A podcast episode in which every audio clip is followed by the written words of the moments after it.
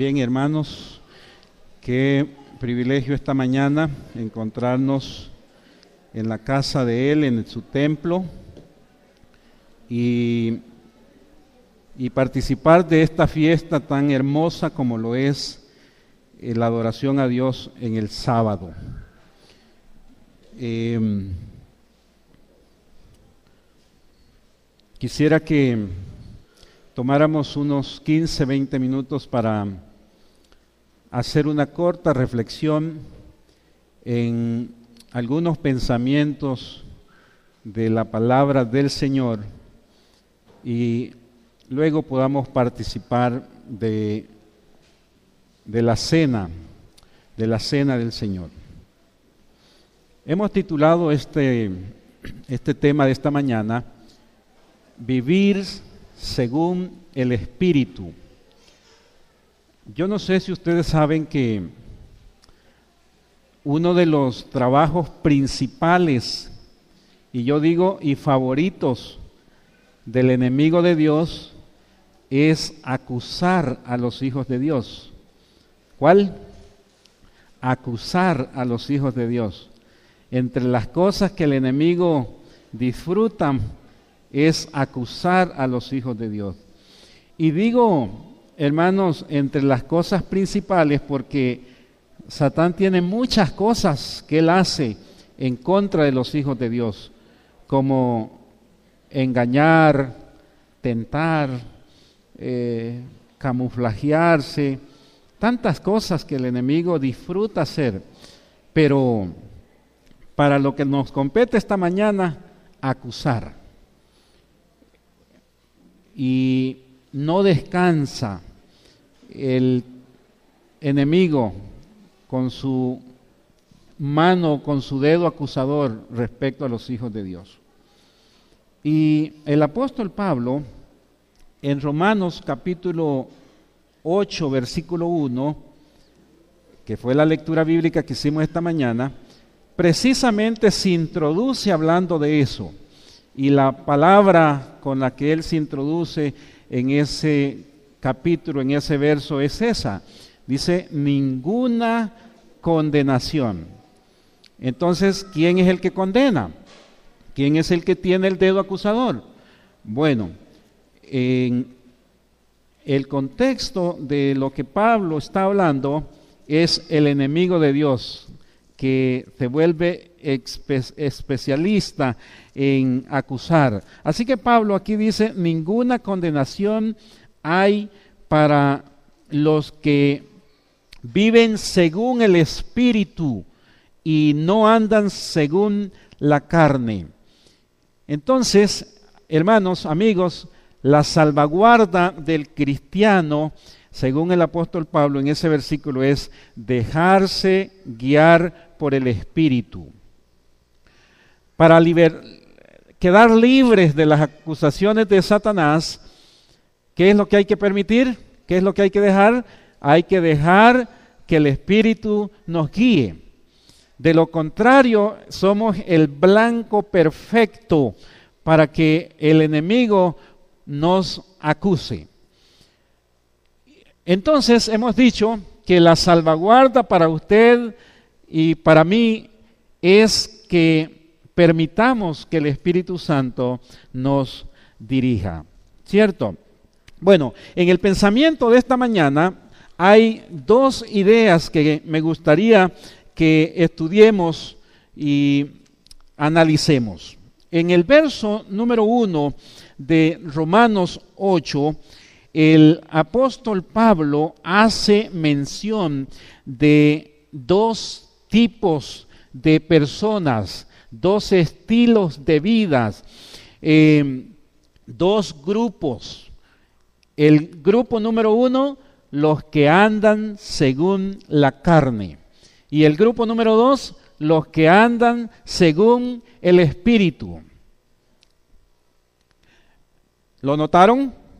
en el verso 1 de Romanos capítulo 8, voy a, leerlo para los que no tomaron nota, dice, ninguna condenación hay para los que están en, Cristo. Y ahora dice, para los que no andan grupo número uno, conforme a la carne. Si no, grupo número dos, conforme al espíritu. Y voy a detenerme ahí. Dos grupos que me gustaría que usted y yo pensemos esta mañana. Primera pregunta, ¿en qué grupo me gustaría estar? ¿A qué grupo me, me, gustaría pertenecer? Y pregunta número dos, ¿en qué grupo estoy? Para eso, hermanos, quiero que tomemos tiempo y leamos por lo menos tres pensamientos de la Biblia, tres versículos donde el apóstol Pablo hace un contraste de estas dos ideas, los que viven conforme a la carne y los que viven conforme al Espíritu. El primero de esos pensamientos es Gálatas capítulo 5 y vamos a comenzar a hacer una lectura desde el verso 19. Recuerden los dos grupos. ¿Cuáles son los dos grupos? los que andan o los que viven según la carne y los que viven según el Espíritu. Bien, Gálatas capítulo número 5 y vamos a, comenzar a leer a partir del verso 19. ¿Lo tienen? Quiero que presten atención, por lo menos yo numeré 17 características de este primer grupo. Dice así la palabra del Señor. Manifiestas son las obras de la carne. Manifiestas son las obras de la carne. Comencemos a hacer la lista. Adulterio, fornicación, inmundicia, lujuria, idolatría, hechicerías, enemistades, pleitos, celos, iras, contiendas, déjenme ver, contiendas, divisiones y herejías, envidias, homicidios, borracheras, orgías, y termina diciendo, y cosas semejantes a estas. Quiero que sepan, dice ahí claramente, que si alguno tiene alguna de estas características, no puede entrar al reino de los cielos. Yo conté 17. Yo no sé, tal vez usted en su Biblia eh, tenga una más o una menos, pero yo conté 17 características y busqué en la versión internacional, nueva versión internacional, porque me gusta cómo se introduce en la versión nueva eh, nueva versión internacional dice, las obras de la naturaleza pecaminosa. Me gustó esa declaración. Me gustó la declaración porque lo que está diciendo es el apóstol Pablo es que esas características, ese comportamiento es el producto de la naturaleza pecaminosa que quiere tomar el control de los seres humanos. Así que, ojo, eso, en este primer pensamiento, son las características de los que viven según la carne. Vamos al siguiente, versículo 22 al 25 de Gálatas 5. Pero el fruto del Espíritu, vean que aquí el contraste, pero el fruto del Espíritu es amor, gozo, paz, paciencia, benignidad, bondad, fe, mansedumbre, templanza y termina diciendo, contra tales cosas no hay ley o no hay acusación. Y ahí solo conté nueve características. Así que en ese primer versículo hay un contraste entre 17 características de los resultados de vivir en la carne y nueve características de vivir en el Espíritu. Vamos al siguiente pensamiento de la Biblia. Colosenses. Esta es una lectura un poco más larga. yo solo he tomado los, las características. Colosenses capítulo número 3, un poco más adelante de donde estábamos leyendo. Eh, Colosenses capítulo número 3 y vamos a comenzar a leer a partir del versículo 5. Aquí yo conté 12 características. Algunas se repiten, otras no, pero yo quiero que usted preste atención. La lista continúa. Comienza el verso 5. Dice, haced morir pues lo terrenal en vosotros. ¿Qué es lo que hay que hacer morir? Lo terrenal. Vean que está hablando de la vida de la carne, ¿verdad? De lo terrenal. Ahora dice, ¿cuál es, cuál es esa vida que hay que hacer morir? Esa vida que no hay que alimentar. Bueno, viene aquí dice, fornicación, impurezas, pasiones desordenadas, malos deseos, avaricia, que también es idolatría. Por estas cosas, dice, la ira de Dios viene sobre los hijos de desobediencia. Y aquí, hermanos, vean ustedes que hizo otra lista bien interesante. Fornicación, impureza, pasiones desordenadas, malos deseos, avaricia, idolatría, ira, enojo, malicias, blasfemias, palabras deshonestas. Y bueno, ahí hace una lista hasta más o menos el verso número 8 y termina diciendo el verso número 8 al final, eh, más bien el versículo número 10, verso 9 y 10, termina diciendo, no se mientan los unos a los otros, así, habiéndoos despojados, y miren la palabra que usa aquí, del viejo hombre, ¿cómo le llama?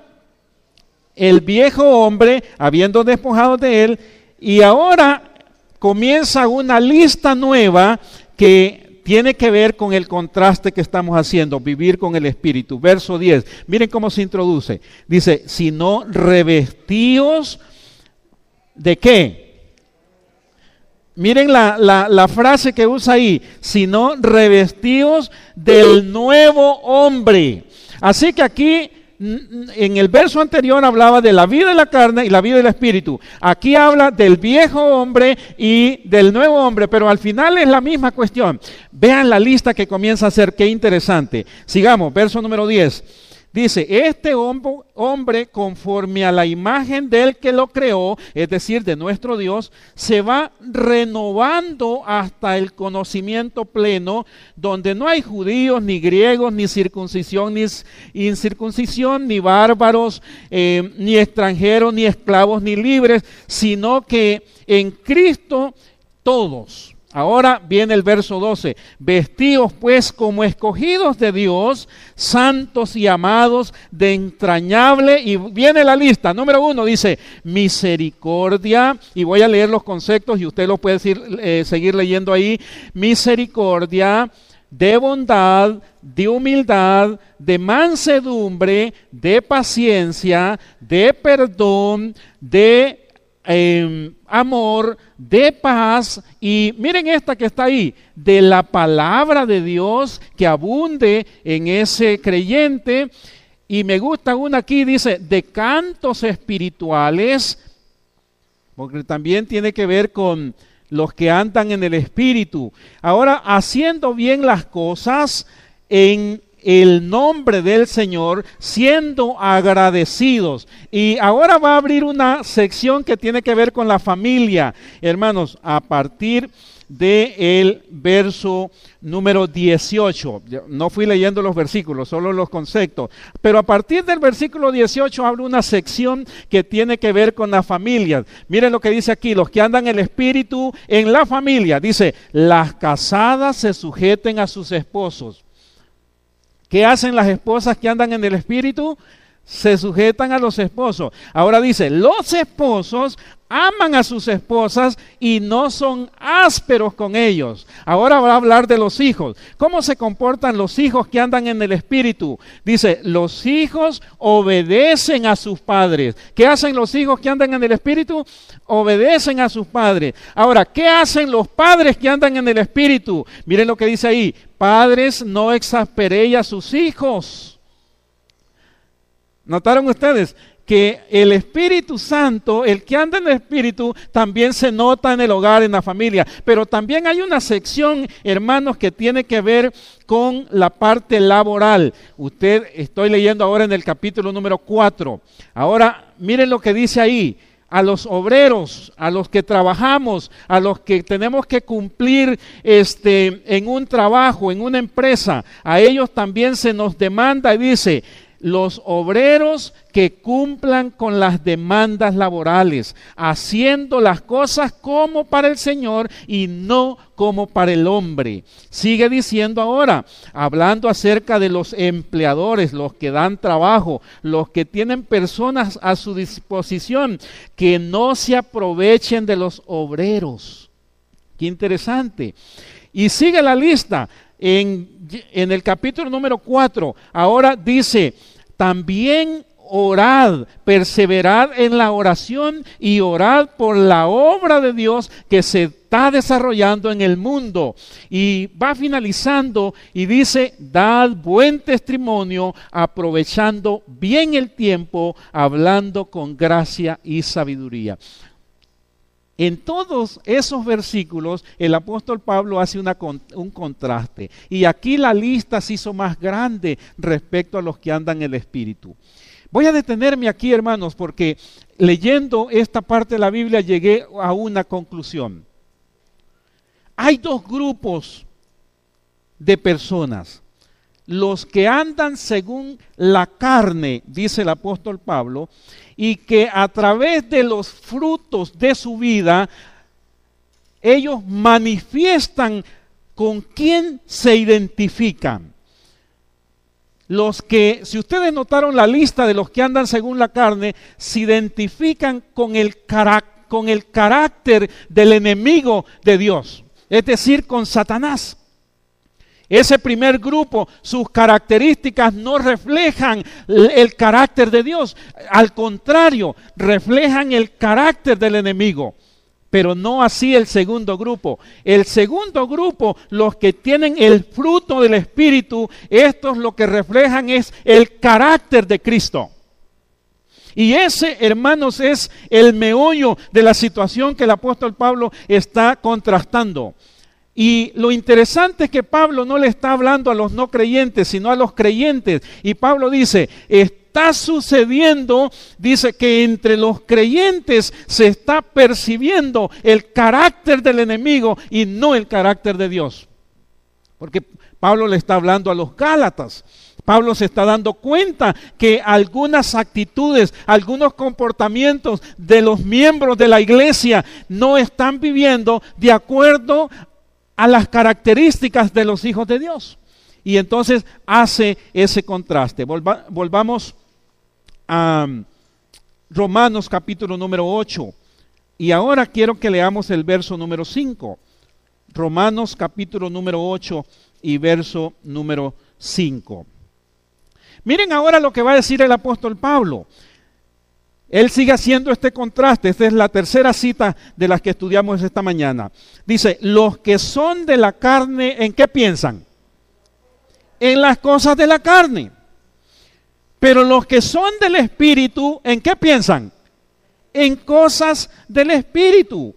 Qué interesante. Ahora el apóstol Pablo va un poquito más allá y dice, ¿en qué ocupan la mente estos dos grupos? Y ahora dice, hay unos que su mente está divagando siempre en las cosas de esta vida que son vanas, pero hay otro tipo de mente que se centra en las cosas de nuestro Dios.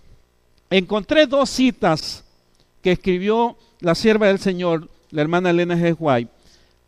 y me llamó la atención porque en esas dos citas, ella hablando de esto, habla de dos intenciones bien definidas. Una es de parte del enemigo y otra es de parte de Jesús. Primera cita. Esta está en, Alza tus ojos o Alza tus ojos en la página 39.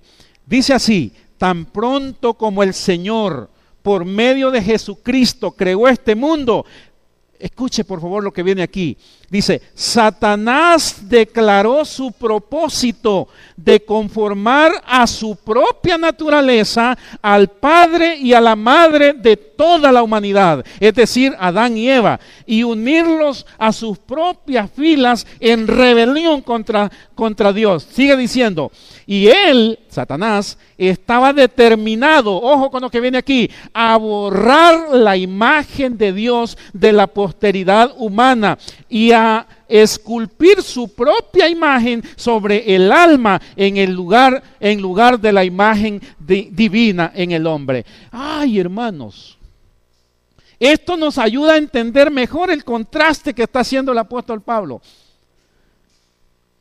Al revisar todas esas características que definen a los que viven en la carne, nos damos cuenta a través de la, de la cita de Elena G. Que detrás de ese comportamiento hay un enemigo que lo que está buscando es borrar la imagen del Señor. ¿Qué es lo que estoy tratando de decir? Una de las características de los que andan en el espíritu, por ejemplo, es el amor. Entonces el enemigo viene y se inventa algo contrario al amor que se llama odio. Y entonces dice ahí que desde que, el, pecado se introduce, a partir de ahí la meta principal del enemigo es hacer que en, el, en el carácter de las personas, de los hijos de Dios, se borre el carácter de Cristo y se incruste el carácter de Él. ¿Qué les parece? Eso es tremendo. Pero eso es para los que no son cristianos, ¿verdad que sí? Eh, eh, Satanás está pensando en los que no están aquí adentro. ¿O será que está pensando en nosotros también? Uy, hermanos. Yo leí esa cita y quedé impactado. Las veces que la ira se ha apoderado de mi corazón. Las veces que me he sentido celoso o celosa. Las veces que he permitido que las obras de la naturaleza pecaminosa crezcan en mi vida.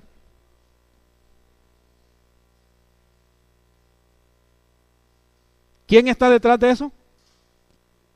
¿Qué está tratando de hacer? Incrustar su carácter. O sea, que el enemigo lo que quiere es que nos parezcamos a él, ¿cierto? Por lo menos yo fui sacudido y digo, yo no me quiero parecer al enemigo. Pero a veces, con las decisiones que he tomado, con las actitudes de mi vida, no he representado el carácter de Cristo, sino el carácter del enemigo. Y qué avergonzado me siento esta mañana de haber permitido vivir en las obras de la carne. Miren la siguiente cita. Esta está en la Review and Herald.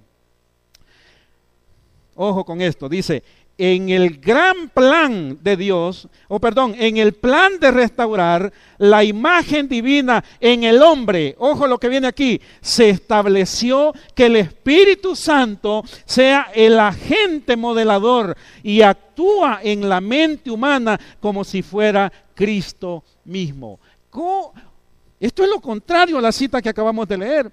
En la cita anterior dice que el enemigo se ha inventado un montón de patrañas y estilos y formas y comportamientos de vida para incrustar su imagen. Pero ahora aquí ella está diciendo, pero en el plan de la redención se ha establecido que la tercera persona de la deidad trabaje todos los días, día y noche, para que la imagen y semejanza de Cristo se vuelva a establecer en el carácter del cristiano. Hmm. Eso es tremendo, hermanos. Porque lo que está aquí en juego, hermanos, es o el carácter de Cristo o el carácter del enemigo. Y por eso el apóstol Pablo toma tiempo para, para hacer ese contraste y, y, en su momento él observó todo lo que estaba sucediendo en la iglesia y comenzó a hacer una lista. Hermano, imagínense que dice que había fornicación. Había adulterio en el tiempo cuando Pablo está escribiendo. Habían celos, habían pleitos, habían un montón de cosas, hermanos, que se veían dentro de la iglesia. Y Pablo dice, iglesia del Señor, dice, el carácter de quién es el que se está plasmando. Y yo veo un mensaje para nosotros en este tiempo. Porque el énfasis del apóstol Pablo es andar según la carne o andar en el espíritu. ¿Saben a la conclusión que llegué haciendo este, este, este corto sermón? Que hay dos señores que quieren controlar nuestra vida.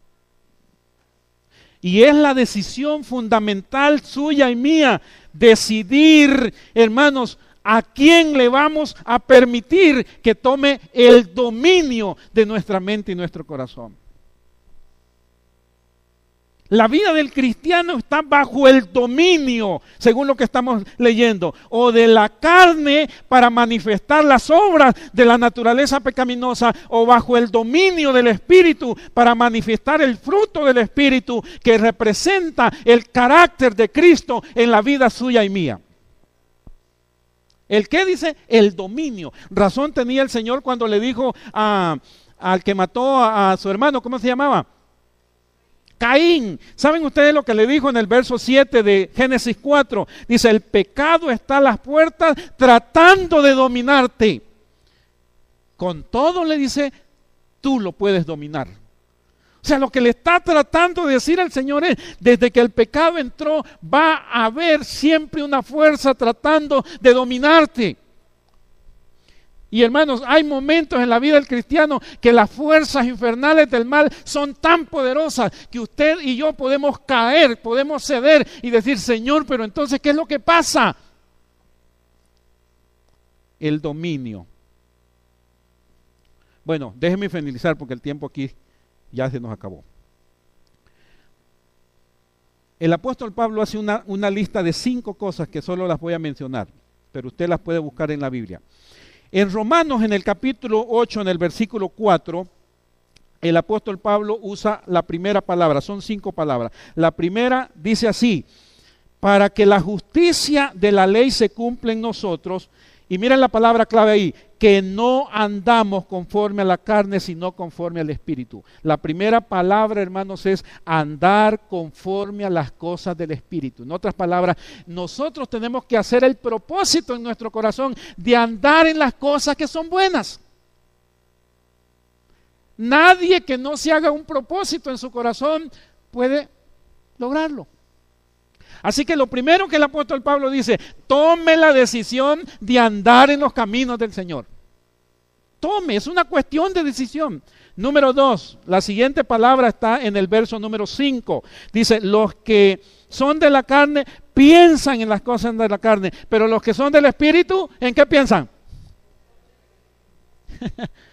Entonces aquí podríamos decir, ¿hacia dónde se encaminan tus pasos? ¿Hacia dónde se encaminan tus pensamientos? ¿Qué es lo que da vuelta allí en tu mente? El siguiente versículo es el verso 6 de ese mismo capítulo. Dice, el ocuparse de la carne es muerte, pero el ocuparse del espíritu, ¿qué es?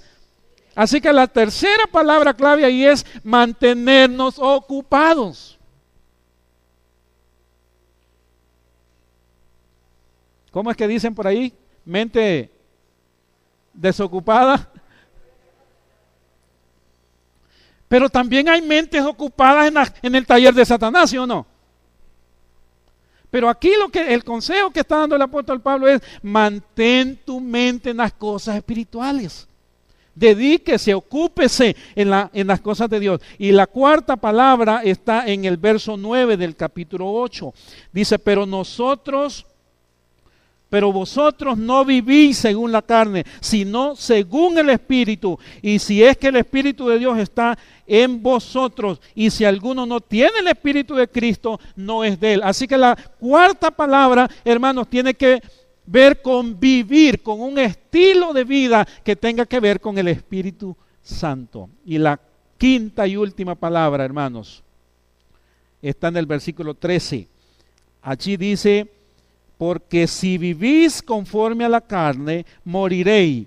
Pero si por el Espíritu, dice, hacéis morir las obras de la carne, viviréis. ¿Cuál es la quinta palabra clave? Hacer morir las cosas de la carne. Ya terminé. Pero termino haciéndome la pregunta. ¿Qué tanto controlan mi vida como cristiano las obras de la carne? ¿Qué tanto? ¿Qué tan carnal soy? ¿Qué tanto me controla? Esas cosas que no reflejan el carácter de, de, Cristo, sino el de Satanás. Y la siguiente pregunta, ¿qué tanto el Espíritu controla mi vida? ¿Qué tanto? ¿Qué tanto el Espíritu? ¿Qué tanto vivo en el Espíritu? ¿Qué tan cristiano soy? ¿Qué tan cristiano soy? Bueno, Jesús solo recomendó una cosa en San Juan capítulo 15. ¿Ah? El hermano dice, si, si me amáis, guardad mis mandamientos. Acompáñenme, vamos a leerlo.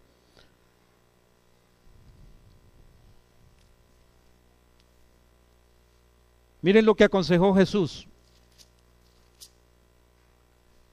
Yo soy la vid verdadera y mi padre es el labrador. Todo pámpano, pámpano que en mí no lleva fruto, lo quitaré. Y aquel que lleva fruto lo limpiará para que lleve más fruto. Y ahora dice, mas vosotros estáis limpios por la palabra que os he hablado. Pero, viene el consejo, dice, permaneced en mí y yo en vosotros, como el pámpano no puede llevar fruto por sí mismo si no permanece en mí. Así tampoco vosotros si no permanecéis en mí. Les pregunto, hermano, ¿qué podemos hacer sin la permanencia nuestra en Cristo? ¿Podemos reflejar los frutos del el fruto del Espíritu? Podemos reflejar el carácter de Cristo en nuestra vida si Cristo no controla nuestra vida. Aquí Jesús dice, esto es una cuestión de relación, apreciados hermanos. Entre más tiempo nosotros pasamos en la presencia del Señor, más nos vamos a parecer al Señor. Entre más tiempo pasamos en las cosas de este mundo y más tiempo pasamos en, pensamos en ellas, más nos vamos a parecer al enemigo. ¿A quién le gustaría parecerse usted? ¿Se acuerdan las preguntas que hicimos al principio? ¿A quién le gustaría parecerse? ¿A quién cree usted que se parece? y yo llegué a una conclusión. Señor, ayúdame para que mi carácter sea cada día más parecido al de Cristo. ¿Le gustaría? A veces no se parece al de Cristo. Y yo no sé si solo a mí me ha pasado, a usted también le pasa. Yo no sé si usted alguna vez se ha sentido avergonzada o avergonzado de su cristianismo.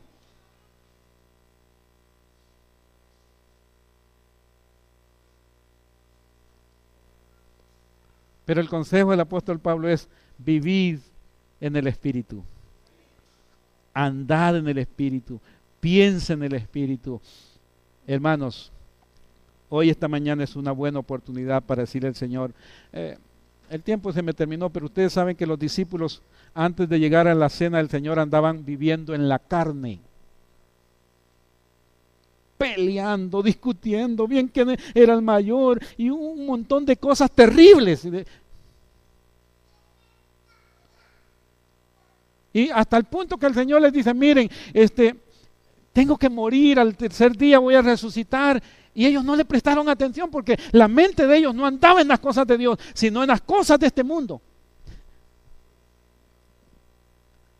Pero el Señor fue paciente con ellos y los fue llevando, los fue llevando. Porque el Señor dice, no, ustedes tienen que aprender a vivir en el Espíritu. Hermanos, esta mañana el Espíritu Santo ha sido dado para nosotros para incrustar la imagen y semejanza de nuestro gran Dios y Salvador en nuestra vida. Propóngase esta mañana. Dígale al Señor, Señor, gracias por esta oportunidad que me da de participar de los emblemas. Permite que ese, ese, ese pasado, ese viejo hombre, ese peleón, ese celoso, ese adúltero, ese fornicario, ese mentiroso, muera, muera por la gracia del Señor Jesús. Y que de aquí esta mañana salga un hijo, una hija que se parezca al Rey de Reyes. ¿Le gustaría, hermanos? Yo no sé, ese ha sido mi deseo esta mañana al venir al templo. Y antes de entrar yo hablé con alguien, con algunos, y algunos de ellos Algunos de los que están aquí yo les dije, no hermanos, hoy es la oportunidad para que usted aproveche estar a cuenta con el Señor. No pierda el tiempo viniendo al templo.